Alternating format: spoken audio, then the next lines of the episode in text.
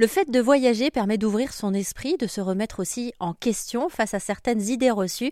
Il y a quelques semaines, par exemple, j'ai pu découvrir un bar à saké dans le 5e arrondissement de Paris.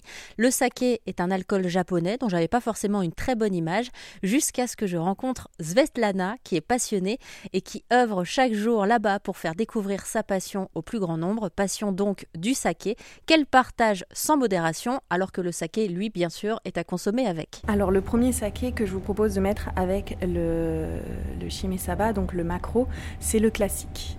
Si on l'appelle comme ça, c'est tout simplement, c'est vraiment notre, notre saké de référence. Euh, il est fait avec les quatre ingrédients nécessaires pour faire du saké. C'est le riz, l'eau, le koji, donc le, le, riz fermenté, et les levures. Alors on a une petite particularité à Wakase, c'est qu'on essaye de travailler uniquement avec des ingrédients locaux. Et ça, ça va fortement influencer le goût du saké. Euh, on travaille avec du riz qui vient de Camargue. C'est du riz japonica, donc c'est pas un riz de saké, c'est un riz de table. On travaille avec euh, des levures de vin blanc et non pas avec des levures de saké.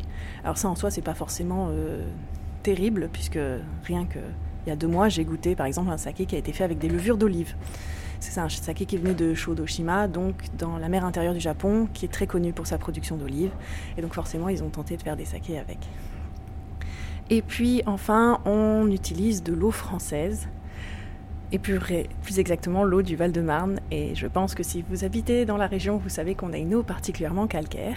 Et ça aussi, ça va beaucoup influencer sur le goût du saké, sur le rythme de, fermentation.